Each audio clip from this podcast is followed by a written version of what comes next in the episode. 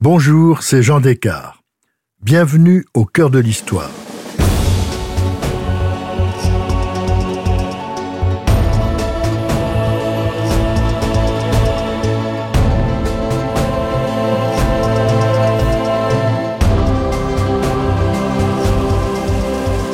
Dans ce quatrième épisode de notre série sur les conseillers de l'ombre qui ont influencé les puissants, je vous raconte comment une Américaine à la réputation sulfureuse a provoqué l'abdication du souverain britannique à la veille de la Seconde Guerre mondiale. Un scandale sans précédent.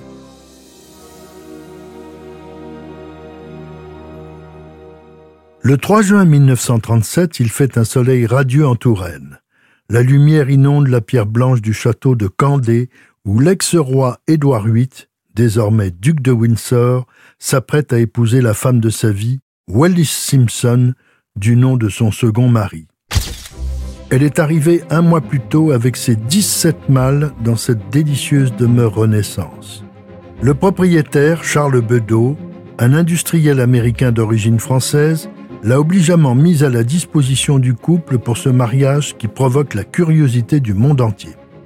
C'est la première fois que le duc de Windsor retrouve sa future femme depuis qu'elle a quitté Londres et qu'il a abdiqué.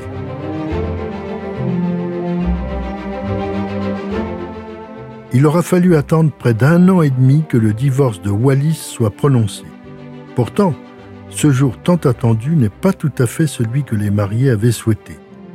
L'Église d'Angleterre est alors opposée à une cérémonie religieuse pour les divorcés dont le ou les ex-conjoints sont encore vivants ce qui est le cas des deux ex-maris de Wallis. Il a donc fallu trouver un prêtre qui accepte de bénir cette union. C'est finalement le révérend Jardine qui s'acquitte de la tâche. Quant aux invités, ils ne sont pas nombreux, à peine vingt personnes. Le nouveau roi, George VI, frère d'Édouard, a interdit à tous les membres de la famille royale d'assister au mariage, même le duc de Kent, son jeune frère si proche d'Édouard, et le cousin Louis Mountbatten, qui aurait dû être garçon d'honneur. En revanche, une horde de journalistes et de photographes de presse se bouscule aux grilles du château. Ils en seront pour leurs frais. Le seul photographe officiel admis est le déjà célèbre Cecil Beaton. Il réussit le tour de force d'être ami de la mariée tout en continuant à être le photographe préféré de George VI et de son épouse Elisabeth, la plus farouche ennemie de Wallis.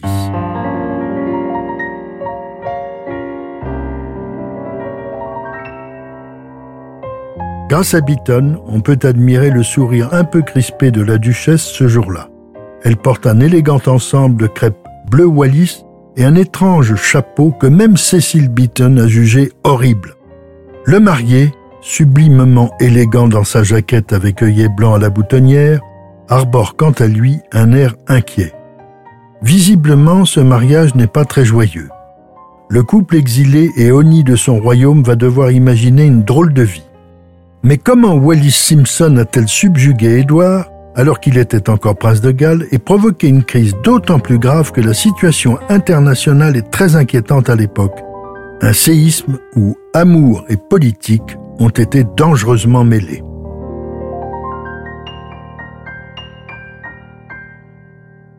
Et puis d'abord, qui est cette Wallis? Wallis Warfield est né le 19 novembre 1896 dans les environs de Baltimore aux États-Unis. Ses parents appartiennent à des familles de vieilles souches sudistes, mais particulièrement désargentées. Son père meurt de tuberculose quelques mois après sa naissance. Sa mère a des difficultés à l'élever. Elle est aidée par son riche oncle Sol qui lui verse une pension quand il y pense. Cette précarité des premières années de sa vie explique que Wallis sera constamment à la recherche d'une sécurité matérielle. Lorsqu'elle a 16 ans, l'oncle Sol paie sa scolarité dans une école pour jeunes filles de la bonne société.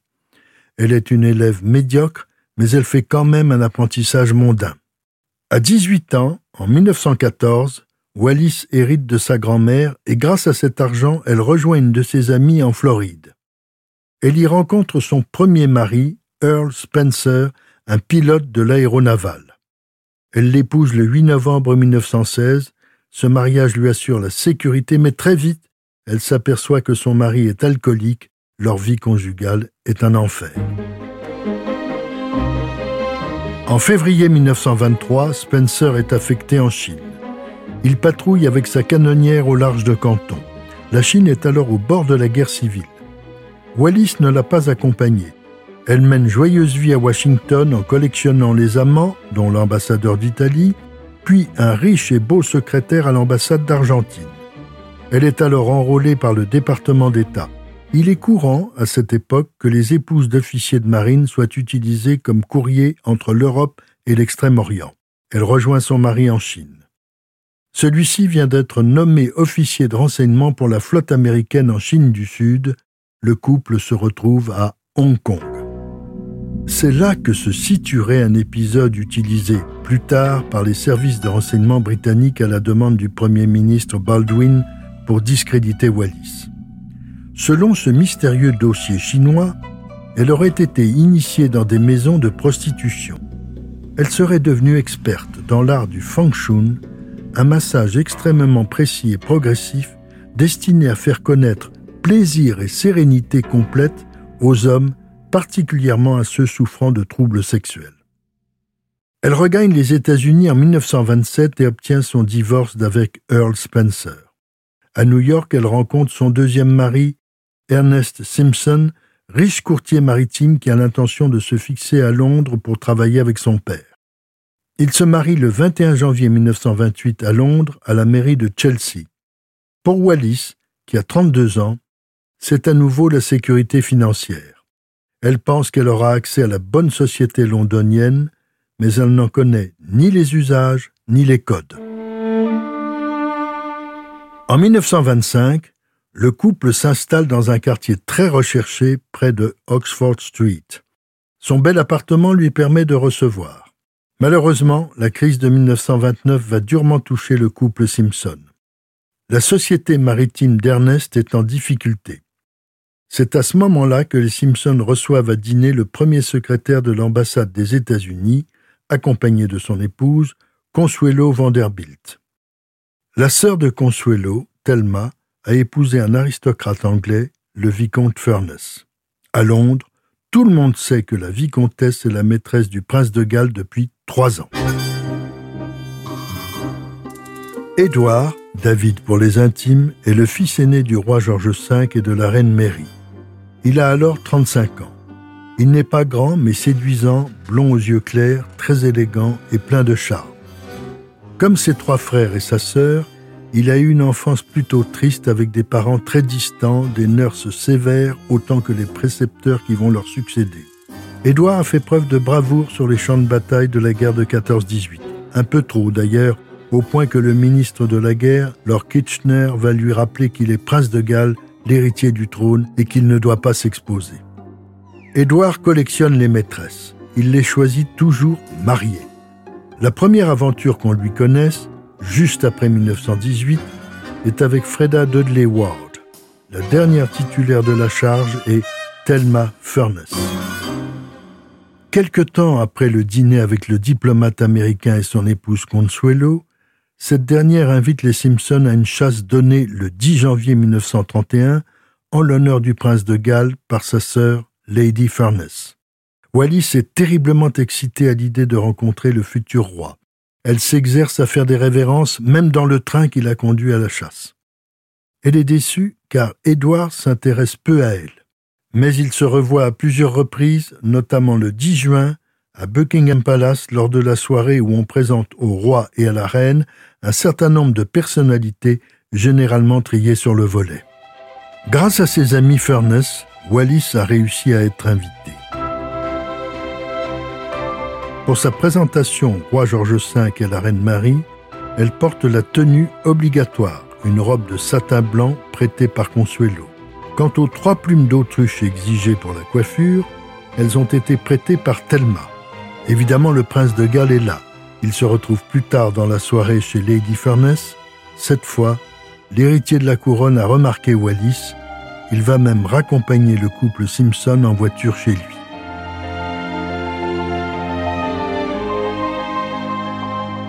Petit à petit, les Simpsons vont faire partie du cercle intime d'Edward et Thelma. Dès janvier 1932, le prince vient dîner chez eux. Il apprécie tellement la soirée qu'il ne repart qu'à 4 heures du matin après avoir invité le couple dans son refuge appelé Fort Belvedere. C'est un genre de château romantique avec un donjon, très Walter Scott, dans le parc de Windsor qui lui sert de résidence de campagne. Les Simpsons y seront souvent invités. Le vent tourne en faveur de Wallis lorsque, en janvier 1934, Thelma Furness déjeune avec elle et lui explique qu'elle doit partir pour les États-Unis. Elle la considère comme sa meilleure amie et lui demande de veiller sur le petit homme en son absence. Ce petit homme est évidemment le prince de Galles. Wallis va la prendre au mot. Pendant toute cette période, Édouard devient visiteur assidu de l'appartement des Simpson. Il y passe à tout instant, soit pour quelques minutes, soit pour toute la soirée, s'il n'y a pas d'autres invités. Ernest Simpson s'enferme même dans son bureau pour laisser sa femme seule avec le prince. À son retour d'Amérique, en mars 1934, Thelma constate un refroidissement de ses relations avec Édouard. Le week-end suivant, à Fort Belvedere, elle se rend compte de la complicité entre Wallis et l'héritier de la couronne. Je me suis rendu compte que Wallis s'en était occupé excessivement bien. Le regard glacial et provoquant qu'elle me lança me fit comprendre toute l'histoire.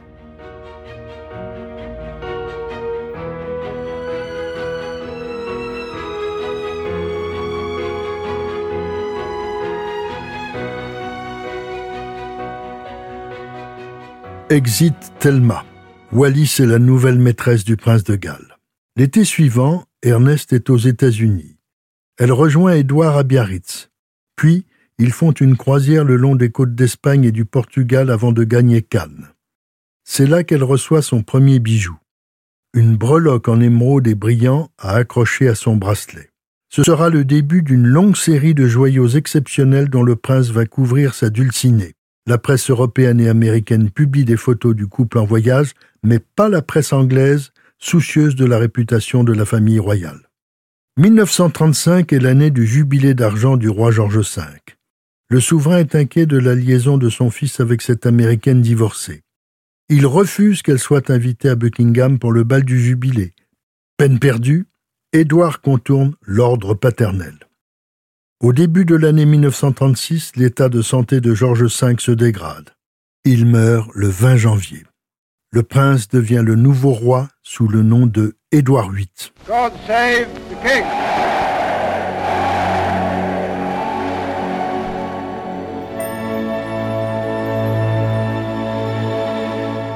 Le monarque n'est pas très assidu à sa tâche. Il a la fibre sociale, il s'intéresse au sort des ouvriers, ce qui le rend assez populaire, mais il est incapable de se concentrer sur les documents d'État. Ce travail de bureau l'ennuie. Wallis se mêle de tout. Lit les dépêches confidentielles réservées au roi, elle donne des conseils. Et alors que l'heure est aux économies, Édouard VIII offre à sa maîtresse un collier de diamants et rubis de Van Cleef et Arpels d'une valeur de 16 000 livres sterling, environ 500 000 euros actuels.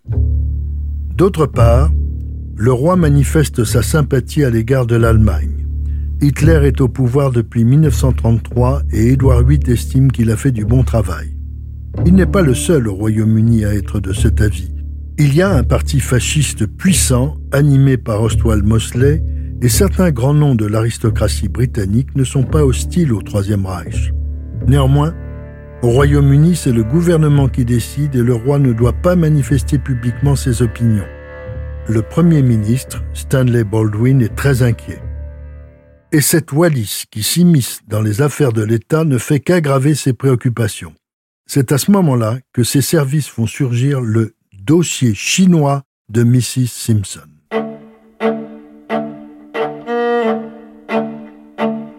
L'été suivant, le roi s'affiche avec sa maîtresse lors d'une croisière à bord d'un yacht en Méditerranée.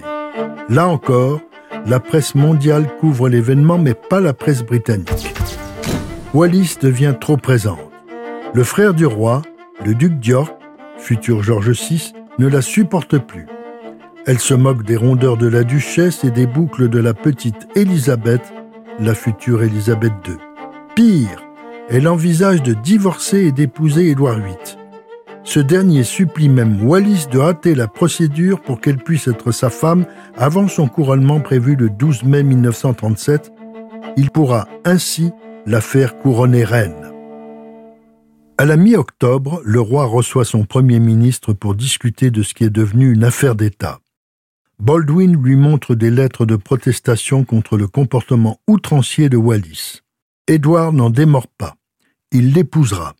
Le secrétaire général de la puissante union des syndicats, Ernest Bevin, déclare alors Nos gens ne permettront pas que Mrs. Simpson, même divorcée, devienne notre reine. Le peuple n'aime pas qu'il n'y ait pas de vie de famille à la cour. Un bras de fer est engagé entre le roi et son premier ministre. Lequel des deux va l'emporter?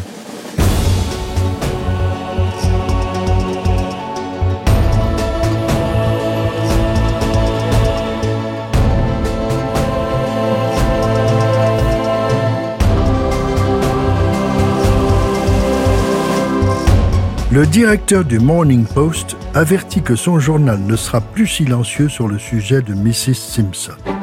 Le chancelier de l'échiquier, l'équivalent de notre ministre des Finances, annonce que si le roi ne met pas un terme à sa liaison, le cabinet démissionnera.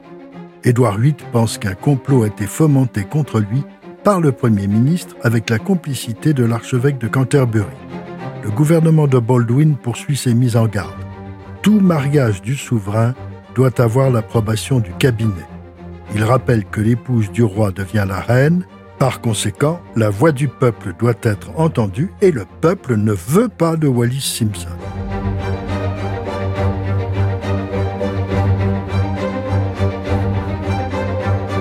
Fin novembre, une nouvelle audience décisive a lieu entre le roi et son premier ministre. Édouard VIII a réfléchi.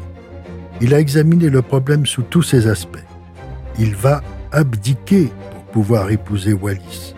Le chef du gouvernement lui répond que c'est une très grave décision et qu'il en est lui-même très affecté. Les deux hommes se serrent la main et se quittent.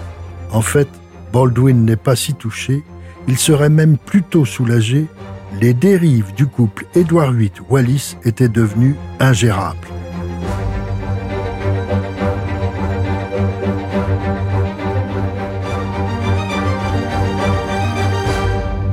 Pendant ce temps, Wallis Simpson s'est enfui en France chez ses amis Rogers près de Cannes pour échapper à ses détracteurs. Le choc que va ressentir le Royaume-Uni et le monde britannique est difficile à imaginer. Le lendemain de l'annonce qu'il a faite au Premier ministre, Édouard VIII réunit ses trois frères. L'aîné, le duc d'York, qui va lui succéder, est tellement abasourdi qu'il n'arrive pas à prononcer un mot. On sait qu'il a des difficultés d'élocution. Les deux autres frères, les ducs de Gloucester et de Kent, sont consternés. Quant à la reine Mary, mère du roi, elle est très énervée. Elle a honte de son fils. C'est un égoïste et qui n'a pas pensé au désarroi dans lequel va tomber son peuple.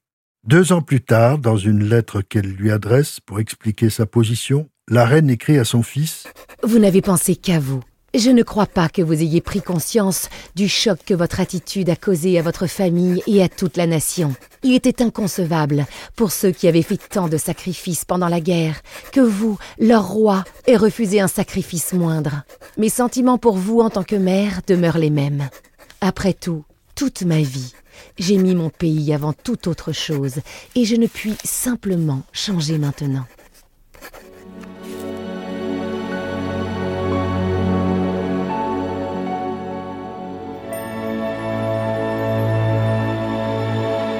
Le matin du 10 décembre 1936, à Fort Belvedere, en présence de ses trois frères, le roi signe son acte d'abdication qui fait de son cadet, le duc d'York, le nouveau souverain. Bien que son prénom soit Albert et que ses proches continueront à l'appeler Bertie, il prend le nom de George VI en hommage à son père. Dîner d'adieu au Royal Lodge, dans le parc de Windsor avec la mère, la sœur et les frères d'Édouard. Puis, il gagne le château. Dans un salon de Windsor, aménagé en studio, l'ex-roi prononcera un discours à la nation diffusé en direct par la BBC. A few hours ago, I discharged my last duty as king and emperor. Il va dire, notamment, Vous connaissez toutes les raisons qui m'ont conduit à renoncer au trône. Mais je veux que vous compreniez qu'en prenant ma décision, je n'ai oublié ni le pays, ni l'empire que je me suis attaché à servir pendant 25 ans comme prince de Galles, puis récemment comme roi. Depuis la villa Louvieille, près de Cannes, où elle est chez ses amis Rogers, Wallis écoute ce discours sans précédent.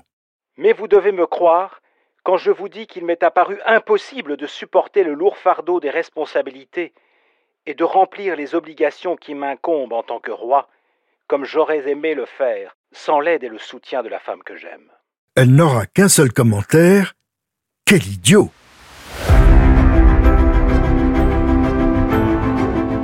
Tout est dit. Wallis est certes ambitieuse et manipulatrice, mais elle s'était très bien accommodée de son statut de maîtresse royale. Elle serait volontiers devenue reine, mais ce qui l'attend maintenant ne la satisfait pas. Si Édouard est fou d'elle, on peut dire aujourd'hui qu'elle ne l'aime pas et ne l'a jamais aimé. Désormais, elle va vivre avec un homme dont le seul intérêt pour elle avait été qu'il fût l'héritier du trône, puis roi. Il a tout perdu, elle aussi.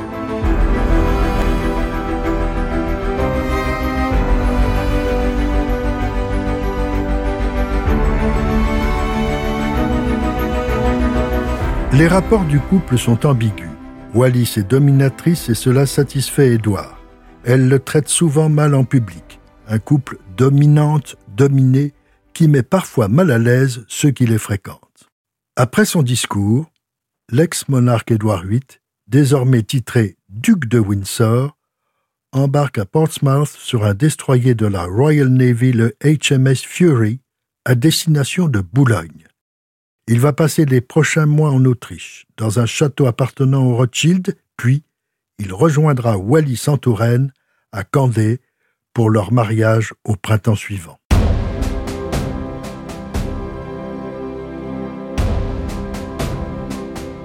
Le nouveau statut du duc de Windsor va être l'objet de négociations et de récriminations permanentes de l'ex-roi avec son frère George VI. Les principaux sujets sont l'argent, la possibilité d'un retour en Grande-Bretagne et le statut de Wallis. Pour l'argent, le couple n'en aura jamais assez. Le gouvernement refusera de payer et c'est le roi George VI qui devra le faire sur sa cassette personnelle. Pour le moment, le duc de Windsor s'est engagé à quitter le territoire britannique pour au moins deux ans. On verra qu'à l'exception de quelques brefs séjours, l'exil sera définitif. Le comportement du couple en sera la cause. Quant au statut de Wallis, elle porte le titre de duchesse de Windsor, mais ne sera jamais Altesse royale à son grand désespoir. Dès lors, le couple va vouloir continuer à exister et à faire parler de lui. Après leur voyage de noces, ils vont lancer leur première provocation à l'encontre des autorités britanniques en acceptant de se rendre en Allemagne au début d'octobre 1937. Officiellement, c'est une visite privée, mais elle est en réalité spectaculaire et soigneusement mise en scène. Pendant trois semaines, le duc et la duchesse sont reçus par tous les dirigeants du Reich et les patrons de l'industrie allemande. Le pouvoir nazi connaît le point faible de Wallis, il veille à lui donner le titre d'Altesse royale. Le point d'orgue du voyage est un entretien avec Hitler dans son nid d'aigle de Berchtesgaden. Plusieurs photos en attestent. On voit Hitler baisant respectueusement la main de la duchesse. Après leur départ, il déclare C'est dommage, elle aurait fait une bonne reine. Tout cela n'est pas anodin. On est à la veille de la guerre.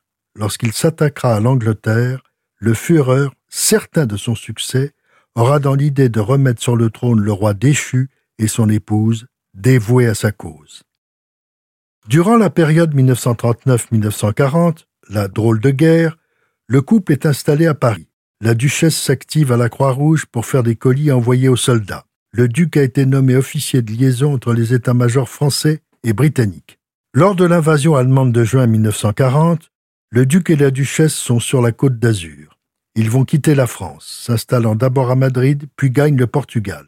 Leur présence à Lisbonne pose un sérieux problème à George VI et à son premier ministre, Churchill.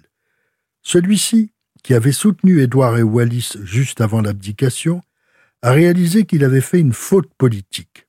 Le couple est encombrant. Il y a beaucoup d'activités autour du duc et de la duchesse à Lisbonne. Ils sont contactés par les services secrets allemands. Le retour des Windsor sur le territoire britannique est inenvisageable, désastreux pour le moral des troupes du Royaume-Uni et humiliant pour la famille royale. Churchill tranche. Il faut les éloigner. Il envoie un télégramme à l'ex-roi lui annonçant qu'il est nommé gouverneur et commandant en chef des Bahamas. C'est effectivement très loin de l'Angleterre et des combats en Europe. Le duc et la duchesse sont obligés d'accepter ce nouvel exil. Furieuse, Wallis compare les Bahamas à l'île d'Elbe. L'archipel des Bahamas est proche de la Floride, donc des États-Unis. Edgar J. Hoover, le patron du FBI, va surveiller de près les activités et les relations du couple. Il a raison. Entre ennui et mondanité futile, les Windsor rencontrent des personnages douteux. Ils vont vivre leur exil de quatre ans comme un calvaire. Pourtant, ils sont bien loin de l'épreuve réelle des bombardements sur Londres, des sacrifices imposés aux Britanniques, des horreurs et des tragédies qui ravagent l'Europe.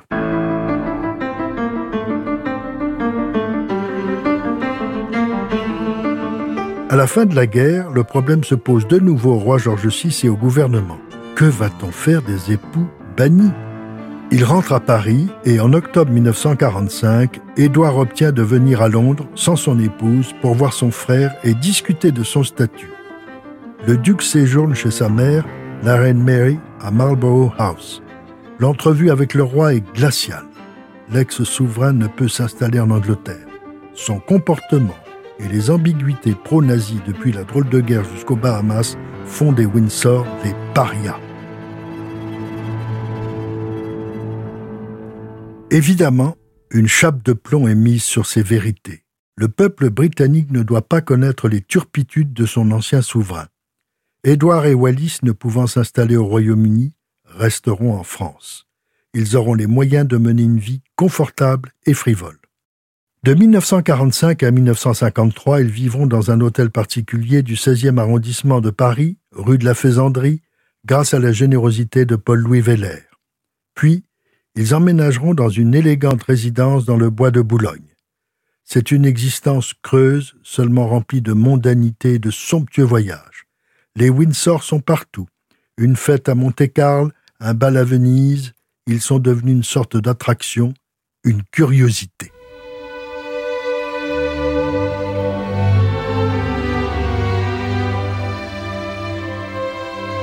En 1952, à la mort du roi George VI, le duc de Windsor est autorisé à assister seul aux funérailles de son frère.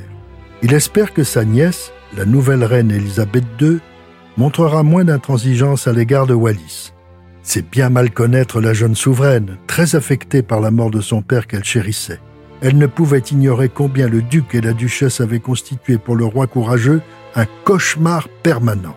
Pourtant, en 1972, Apprenant que le duc est au plus mal, la reine, en visite officielle en France, viendra au chevet de son oncle et rencontrera Wallis.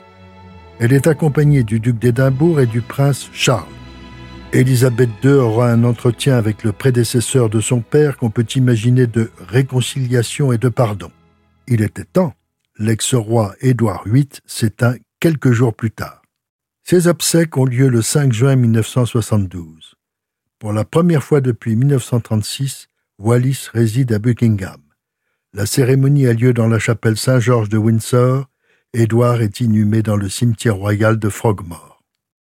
Wallis lui survivra 14 ans. Ses dernières années sont terribles. Elle ne quitte plus son lit et se trouve dans un état de semi-inconscience. Elle meurt en avril 1986 et a droit au même traitement que son époux. Elle est inhumée aux côtés de celui qui, pour elle, avait renoncé à tout. Une abdication sans précédent dans l'histoire de la monarchie britannique. Si cette plongée dans l'histoire vous a plu, n'hésitez pas à en parler autour de vous et à me laisser vos commentaires sur le groupe Facebook de l'émission. Je vous dis à bientôt pour un nouvel épisode de Au cœur de l'histoire. Au cœur de l'histoire est un podcast Europe Studio. Il est écrit et présenté par Jean Descartes cet épisode a été réalisé par Jean-François Bussière. Ressources bibliographiques. Le roi qui a trahi par Martine Allen, traduit de l'anglais par Jean Rosenthal, aux éditions Plomb 2000. La saga des Windsor par Jean Descartes aux éditions Perrin 2011 et La saga des favorites par Jean Descartes aux éditions Perrin 2013.